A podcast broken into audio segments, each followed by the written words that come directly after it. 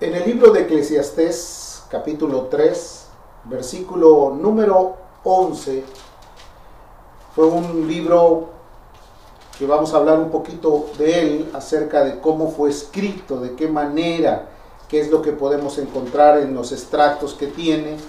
Y en el capítulo 3, el versículo número 11 dice de la siguiente manera, todo lo hizo hermoso en su tiempo y ha puesto eternidad en el corazón de ellos, sin que alcance el hombre a entender la obra que ha hecho Dios desde el principio hasta el fin. Obviamente el escritor de este pasaje fue el rey Salomón, en un tiempo en el ocaso de su vida. Y él en este libro como que reflexiona mucho acerca de todo lo que ha sucedido, primeramente con él, y lo deja como una enseñanza para nosotros. Dice, todo lo hizo hermoso en su tiempo, y la verdad es que hemos disfrutado lo hermoso de lo que es la vida. Hemos disfrutado la vida como algo, como un regalo de parte de Dios. Pero también dice la escritura que Dios puso eternidad en el corazón de ellos, o sea, de cada uno de nosotros. Pero el hombre a veces no alcanza a comprender la obra que Dios ha hecho desde el principio hasta el fin.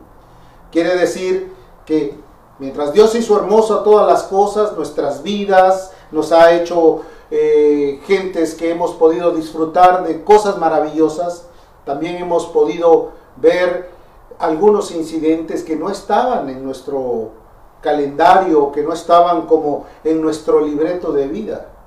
Dice que Él ha puesto eternidad en el ser humano. Quiere decir que cuando nos formó Él dio también eternidad para que nuestra vida floreciese. Pero no hemos entendido muchas de las cosas. Posiblemente tú hayas escuchado esta frase, se salió de control. Y quiero decirte que es lo que ha pasado en nuestras vidas. Como cuando todo iba de una manera tranquila, como el engranaje que va corriendo de una forma natural y que no hay incidentes, pero de repente como que se detuvo ese engranaje y empezaron a surgir ciertas advertencias en algunas partes de la Tierra, en, específico en la región de China, en Wuhan. Y de ahí empezó a esparcirse. Para los periodos de febrero, ya cuando estaba casi por finalizar el mes, nosotros tuvimos la oportunidad de visitar el país vecino del sur y nos dimos cuenta que ya no pudimos encontrar las cosas básicas que eran necesarias para el cuidado personal, como las mascarillas o como el gel antibacterial. Todo se había acabado. Visitamos varias farmacias, no había nada. Viajamos en avión, regresamos a nuestra casa y nos dimos cuenta que las cosas empezaban a tener una tonalidad diferente. Y todo se fue haciendo paulatino hasta el punto de llegar a tener un encierro total. Solamente los que estaban fuera eran las personas que trabajaban en trabajos que eran necesarios, trabajos indispensables, como eh, algo que tenía que ver con eh, médicos, eh, enfermeros, supermercados, y todo fue calmando, calmando hasta el punto de contemplar las calles plenamente vacías. En todas las regiones del mundo, todo esto empezó de una forma tremenda y podíamos pensar todo se salió de control. Dentro de ese lapso de tiempo, muchas vidas han sufrido, muchos han perdido cosas invaluables, familiares, seres queridos. Nosotros en lo personal hemos perdido seres queridos, seres a quienes amamos, con quienes convivimos, con quienes nos desarrollamos, fuimos obviamente separados de ellos. Todo esto sucedió y parece ser como que simplemente se puede decir todo se salió de control. Entonces a veces no entendemos no entendemos la obra de sus manos, de cómo Él ha realizado esto, los, las cosas que desde el principio hizo, las cosas que se han seguido manifestando. Dice la Biblia el hombre no puede entender la obra que ha hecho Dios desde el principio hasta el fin y la verdad nos quedamos absortos porque no podemos entender, es algo que no está en nuestra posibilidad, no es algo que nosotros podemos detener y decir, a ver un momento, yo puedo echar mano de esto para que las cosas cambien. Hay cosas en las que sí podemos trabajar, hay cosas en las que sí podemos remediar ciertas necesidades, pero hay otras que solamente están en el plano de la voluntad de Dios. Y nosotros no estamos casi dispuestos a tolerar cada cosa que pasa, sin embargo, tenemos que aprender a entenderlo, porque esto nos deja una enseñanza, nos deja una madurez, nos, nos deja un testimonio de vida para nosotros. Todo se sale del control, dicen por ahí, ya se perdió el control, no hay quien lo detenga, hay cosas que simplemente nada más esperamos a ver cuáles son las resoluciones o de qué manera va a haber el comportamiento. Aún los mismos científicos han declarado que ellos no tienen exactamente algo en sus manos como para decir en tal fecha termina esto. No, esto no tiene nada que ver con ciencia, con tecnología. Esto simplemente tiene que ver con el trato de Dios que tiene con la humanidad. Y nosotros estamos involucrados en ellos, porque involuntariamente tenemos facultades para poder lograr detener las cosas que están ahora solamente vistas por mucha gente. La historia, con diferentes épocas marcadas, ha dejado como una enseñanza. Por eso se escribió la historia universal, para que tengamos antecedentes de los eh, conflictos, de las cosas que sucedieron. Nosotros somos parte de esa historia ahora, porque en este pleno año, el 2020, o el año 2020, nosotros hemos sido parte de la historia. Se escribirá de esta generación que soportó una pandemia en el tiempo en que la tecnología ha llegado casi a lo máximo, donde la tecnología ha, ha logrado avances maravillosos, pero donde no se ha podido detener un influjo de una bacteria o de un virus que está dañando toda la faz de la tierra. Esto nos deja ver que somos gente vulnerables, que a lo mejor hasta nuestra vida se vuelve efímera por todo lo que está sucediendo. Nuestras aspiraciones siempre son ah, observadas sin desaveniencia alguna. Cada uno empieza a tratar de realizar su vida y decir, de aquí a tal tiempo yo tengo que terminar con este proyecto, yo voy a realizar esto, yo voy a estar casado, voy a tener hijos, voy a formar una familia, voy a hacer crecer mi empresa y tenemos buenas intenciones y buenos deseos por lograr algo, pero de repente todo se detiene porque todo se salió de control. Porque ya no estamos en la posibilidad de nosotros decir, va a continuar la vida normal, tiene que continuar, pero con diferentes cambios que van a provocar que nuestra vida tenga sensatez para que en el futuro podamos lograr los mejores resultados. Pero sin lugar a duda nos ha dejado una enseñanza y un aprendizaje que solamente proviene de parte de Dios. Estos tiempos tan efímeros, como dije, que tan pronto pasan, así como la vida del hombre, las debemos de afrontar con los mejores eh, propósitos. Tenemos que tener propósitos en todo esto. Si me acompañas, por favor, al libro de los Salmos, en el capítulo 90, el versículo 9 y 10 nos da un margen de enseñanza. Este salmo fue escrito obviamente por un hombre que pasó por tres etapas de su vida, Moisés. Una etapa como parte del pueblo de Egipto, otra etapa como perseguidor de Faraón y de sus soldados, y otra parte en donde él dedicó una generación completa, 40 años para sacar al pueblo del desierto. Y él obviamente tenía un concepto claro de lo que se llaman los tiempos, de lo que se llama la vida, de lo que se llama el desarrollo de la, de la vida. El versículo 9 de este capítulo dice, porque todos nuestros días declinan a causa de tu ira. ¿Qué es declinar? Como que se postran, como que están bajo dominio a causa de tu ira. Acabamos nuestros años como un pensamiento y el tiempo vuela de una manera tremenda, que cuando nos damos cuenta volteamos a la realidad y nos vemos que nuestra vida ha tenido cambios. Que no somos el mismo joven o la misma jovencita que vivía en el pasado, que ahora tenemos responsabilidades diferentes, tenemos acciones que cumplir diferentes, tenemos otro tipo de vida, otro tipo de, de observación hacia las cosas. Dice, los días de nuestra edad son 70 y en los más robustos son 80. Con toda su fortaleza es molestia y trabajo, porque pronto pasan y volamos. El tiempo es lo más rápido.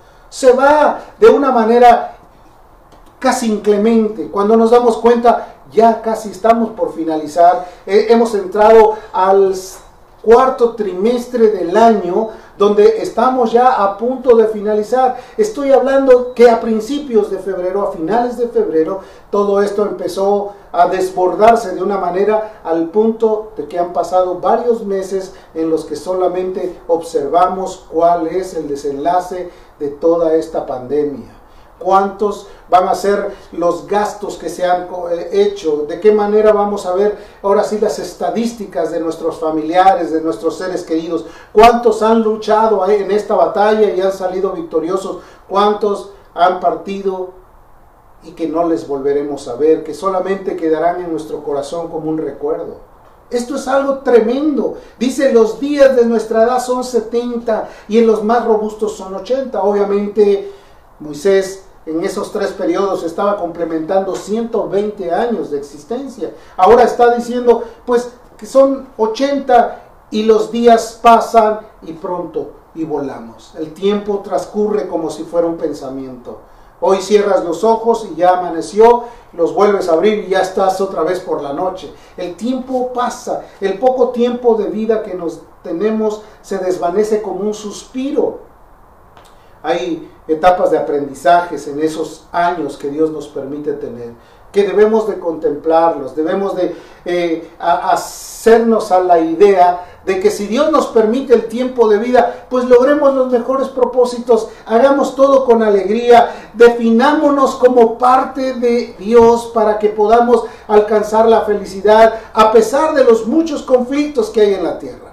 Porque algo tremendo puede suceder que aparte de que no somos felices, la tragedia nos invada cada día. Eso sería terrible. Pero si estamos en el verdadero, estamos en seguridad, entonces podemos afrontar las cosas de una mejor manera. Los más robustos, dice aquí, los, los que llegan a los 80, gracias a Dios por aquellas personas que logran tener una vida fructífera y que aún de muchos años pueden ser un testimonio para todos. Aunque todo esté fuera de control, nunca te desalientes. Acuérdate, hay muchos. Las pruebas han sucedido no solamente entre nosotros, sino en muchos hermanos en el mundo. Hay personas que han perdido prácticamente todo. Otros perdieron la salud, otros han perdido eh, negocios, han perdido sus empleos. Mucha gente ha tenido conflictos devastadores. Sin embargo, el Dios del cielo todavía sigue estando entre nosotros. Las pérdidas de las personas amadas obviamente no se pueden superar con nada. Pero Jesús dejó una palabra cuando a él se le acercaron a preguntar acerca de los tiempos finales. Mateo 24. Y cuando hablo de Mateo 24, no estoy tratando de hablarte de eh, cosas finales, sino simplemente de la reflexión que Jesús hizo en esas preguntas que le hicieron. Se acercaron, le dijeron, cuáles van a ser las señales, qué, qué es lo que va a haber antes de que tú regreses. En el versículo 22 del capítulo 24, el Señor Jesús dijo, y si aquellos días no fueren acortados, nadie sería salvo. Mas por causa de los escogidos, aquellos días serán acortados. Está hablando de que los días serían acortados en el, como una señal, como un tiempo final. Y dice que lo iba a hacer por causa de los escogidos. O sea, menciona un antecedente diferente a toda la magnitud de eventos de los cuales está hablando primero. Y habla acerca de días cortos, de días acortados. Aunque sabemos todos nosotros que un día dura 24 horas, pero en el desarrollo de nuestras actividades y en el tiempo eh, parece que no rinde absolutamente, que nos damos cuenta que pronto pasa o te despiertas y casi pareciera que no hubo mucho que ganarle al día. Y más cuando las actividades, el afán o los pormenores de la vida pueden arrasar el tiempo. ¿Cuánto, cuánto ha pasado? ¿Una semana? ¿Dos semanas? ¿Tres semanas?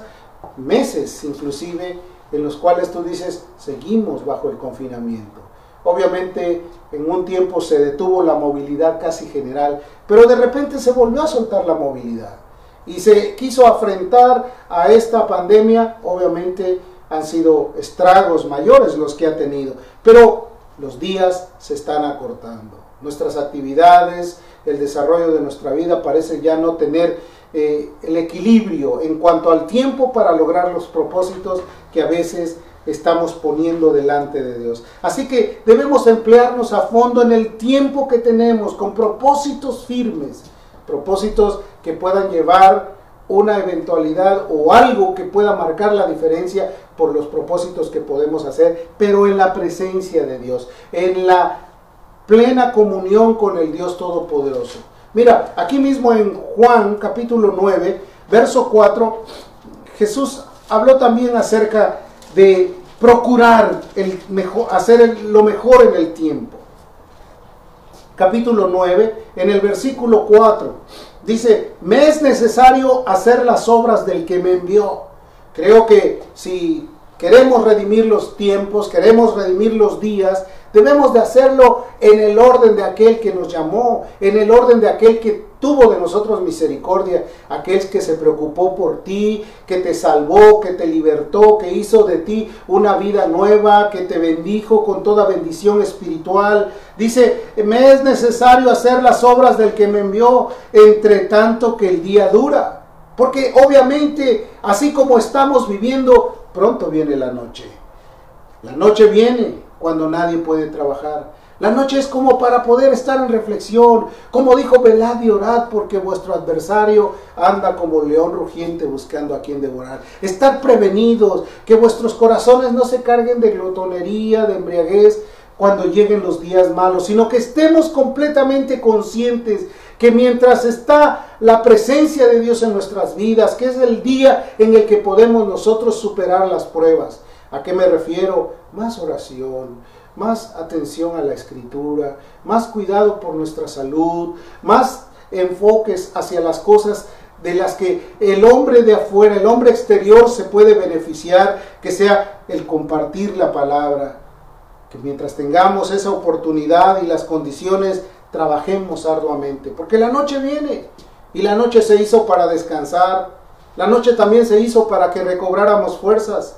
Este trabajo del que habla, claro, es realmente el que representa el trabajo por el reino de Dios, el trabajo para hacer la voluntad del Padre, el trabajo donde se va a obtener la mejor oportunidad de sentirse bendecido. ¿Por qué? Porque cuando tú terminas la obra, tú puedes decir, he peleado la buena batalla, he terminado la carrera con gozo, me queda la, preparada la corona de vida, pero mientras tú hayas trabajado con esos propósitos. Recuerda que la noche viene y la noche es solamente para el descanso, la noche es como para rendir cuentas, no es para seguir laborando.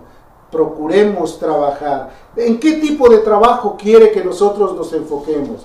Juan capítulo 6, en el versículo 27 nos dice cuál es la causa en donde nosotros debemos de enfocar nuestro trabajo. Dice aquí el versículo 27 del capítulo 6 de Juan, trabajad no por la comida que perece, sino por la comida que a vida eterna permanece, la cual el Hijo del Hombre os dará, porque a este señaló Dios el Padre. Trabajad por el reino, por esa comida que no la comes hoy, mañana o al rato la echas a la letrina, no, la comida que permanece, que robustece tu confianza, tu seguridad, que te hace vivir completamente en la armonía con Dios, que te hace sentir la seguridad de que aunque vengan males sobre la tierra, Él va a defender tu causa.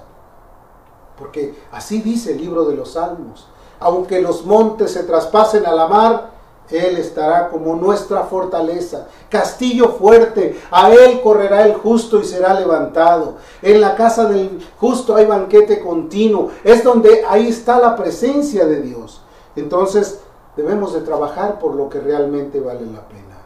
¿Cuánto tiempo has decidido darle a Dios para servirlo. Yo sé que es importante la empresa, es importante tu labor, es importante realizar tus actividades. En ningún momento queremos que tú no los dejes de hacer, porque la escritura dice que el que no trabaje, que no coma, sino se refiere a que tu trabajo lo puedas invertir en el reino de Dios. Es la mejor inversión que puedes tener, poner tu resto en las manos de Dios para que se pueda realizar el trabajo que se necesita hay muchas personas que estarán agradecidas con Dios de poder ver tu labor en medio de ellas, que, que puedan ver tu pasión, tu seguridad, tu influencia sobre ellos.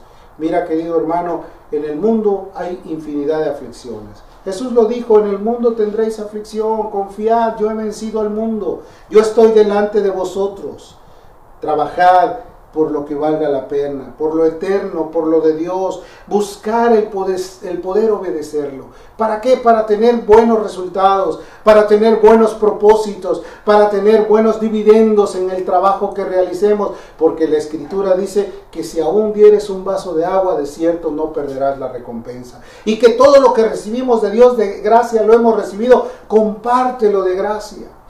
¿Por qué tuve que utilizar el libro, el libro de Eclesiastés? Porque el libro de Eclesiastés es una de las... Es una incógnita. Cuando tú lees este libro te quedas completamente admirado de todo lo que dice. Porque está hablando alguien que tiene toda la sabiduría, que conoció a Dios, alguien que tuvo una revelación auténtica de Dios y de repente empieza a escribir algo como que él quisiera regresar nuevamente a los brazos de Dios. Dice en el capítulo 1, verso 18, de desde el 1, todo el capítulo, mejor dicho, de Eclesiastés, dice palabras del predicador hijo de David, rey de Jerusalén. Fíjate, era hijo de David, era el rey de Jerusalén, era aquel que Dios le habló y le dijo que le iba a dar, que solamente pidiera lo que él necesitara. Pero sus frases no eran como de gratitud, de decir, qué bueno que he tenido todo esto. Él llegó a tener un complemento de insatisfacción al decir, vanidad de vanidades, dijo el predicador. Vanidad, todo es vanidad. Llegó a la conclusión de que todo lo que él vivió era vanidad. ¿Por qué lo escribió así? ¿Qué provecho tiene el hombre de todo su trabajo con que se afana debajo del sol? ¿Cuál es el provecho? Pensó él, generación va y generación viene, mas la tierra siempre permanece. Es cierto, porque unos se van, otros se quedan, otros se irán y otros vendrán. Eso es una realidad. Sale el sol, se pone el sol y se apresura a volver a su lugar de donde se levanta. El viento tira hacia el sur y rodea el norte, va girando de continuo y sus giros vuelven el viento de nuevo. Y vemos que esto es una realidad. Los ríos todos van al mar y el mar no se llena. Y al lugar de donde los ríos vinieren, allí vuelven para correr de nuevo. O sea, todo es como un ciclo solamente, que tiene que tener un principio y tiene que tener un cumplimiento. Dice, todas las cosas son fatigosas. Mas de lo que el hombre puede expresar, nunca se sacia el ojo de ver, ni el oído de oír. Y es cierto, tú sales a la calle, te asombras de lo que ves. Y si ves algo nuevo, te quedas extasiado. Y si escuchas melodías diferentes, tu oído se queda gustoso de seguir escuchando. Entonces, Salomón había pasado por todo esto, había reflexionado de toda una vida. Este libro lo escribió estando ya en su ocaso, ya siendo una persona vieja, una persona ya eh, de muchos años de vida. Dice, ¿qué es lo que fue? Lo mismo que será. ¿Qué es lo que ha sido hecho? Lo mismo que se hará y nada nuevo hay debajo del sol. ¿Hay algo en lo que se pueda decir, he aquí esto es nuevo? Nada es nuevo. Todo ha sido igual. Por ahí hasta hay eh, historiadores que dicen que cada 100 años suceden ciertas cosas en el mundo.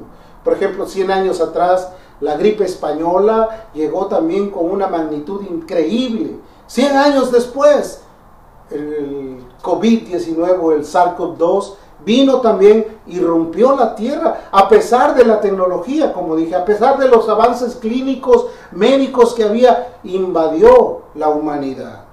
No hay memoria de lo que precedió, ni tampoco de lo que sucederá. Habrá memoria en los que después. Yo, el predicador, fui rey sobre Israel en Jerusalén y di mi corazón, fíjate, a inquirir y a buscar con sabiduría todo lo que se hace debajo del cielo. Esto penoso, este penoso trabajo dio Dios a los hijos de los hombres para que se ocupen en él.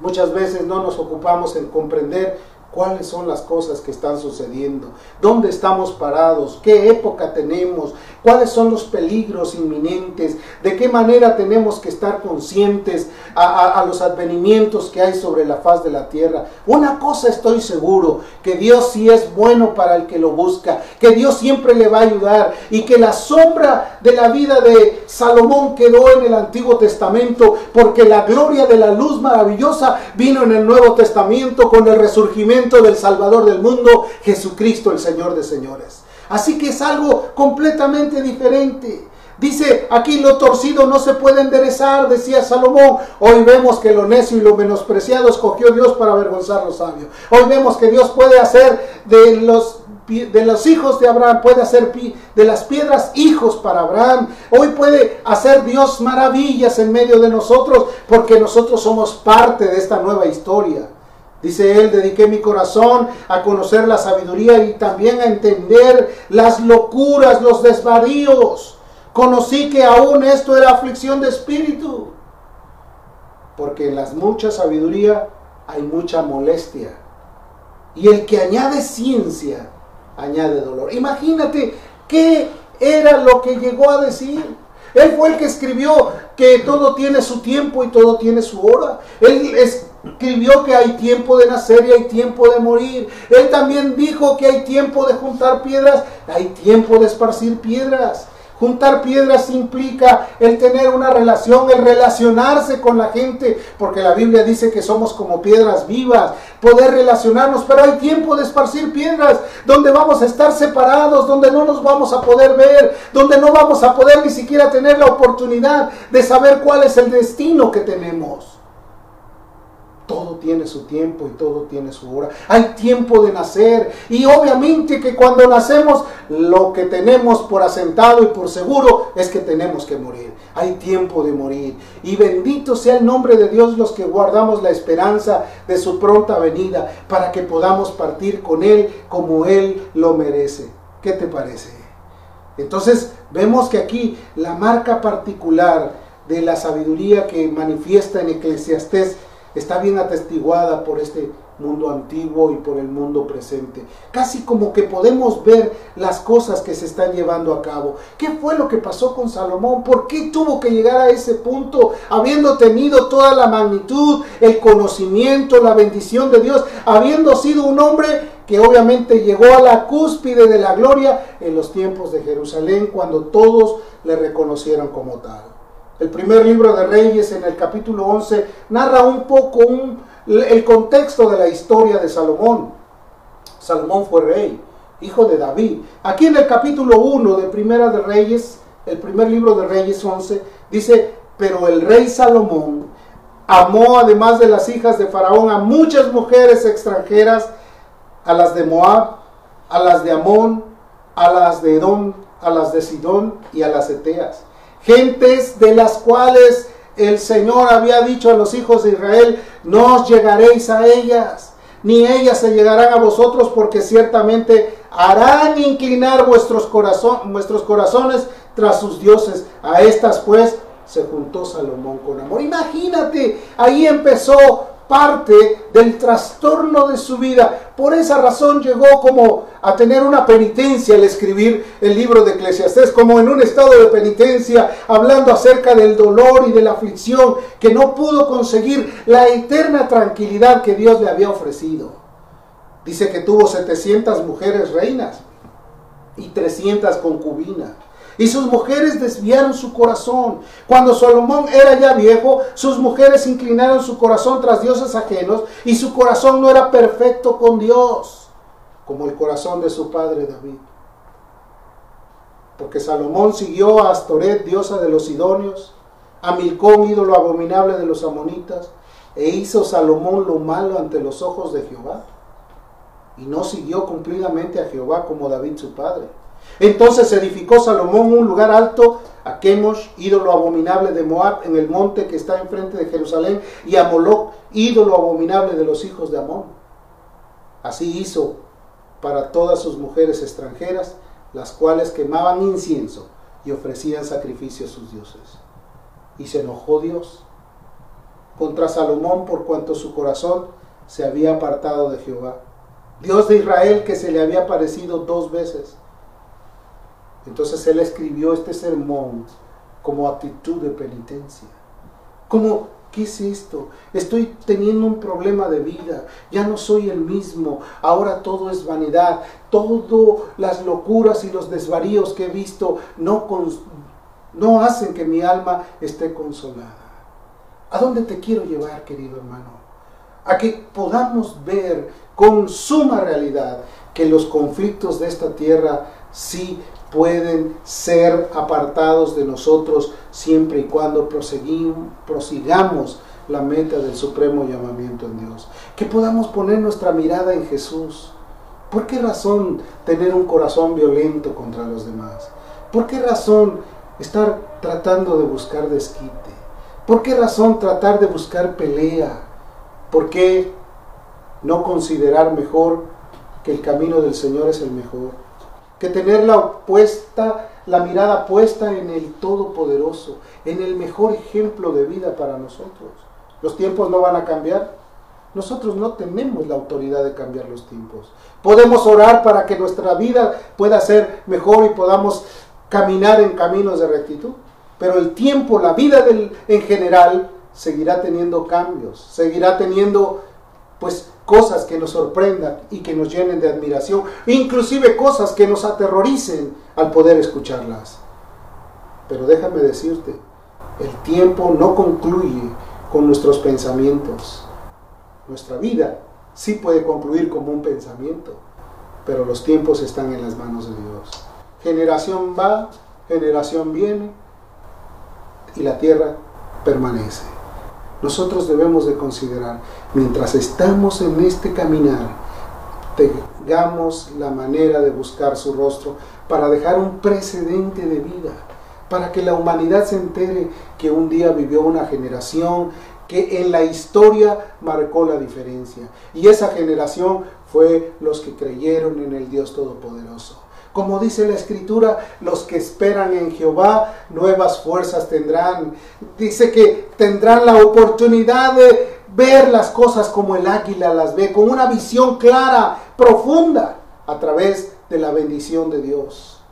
Cuando Jesús partió al cielo, resucitó, se le apareció a aquellos a quienes habían esperado en Jerusalén. Y él les dijo, así como les dije que esperaran en Jerusalén y que vendría la presencia de Dios sobre ustedes, ahora vayan con este poder. Y ellos esperaron primero y después actuaron de una manera maravillosa que se contaminó toda la tierra de ese precioso evangelio, del poder de Dios para salvación. Y la Biblia dice que la gente venía y comprendía que Dios estaba con ellos. Esa es la diferencia que podemos hacer. Quizás no podemos cambiar al mundo. Quizás no podemos detener que la gente vaya al lugar de su reposo. Pero mientras tenemos la vida, trabajemos arduamente en confort de aquellos que están a nuestro alcance.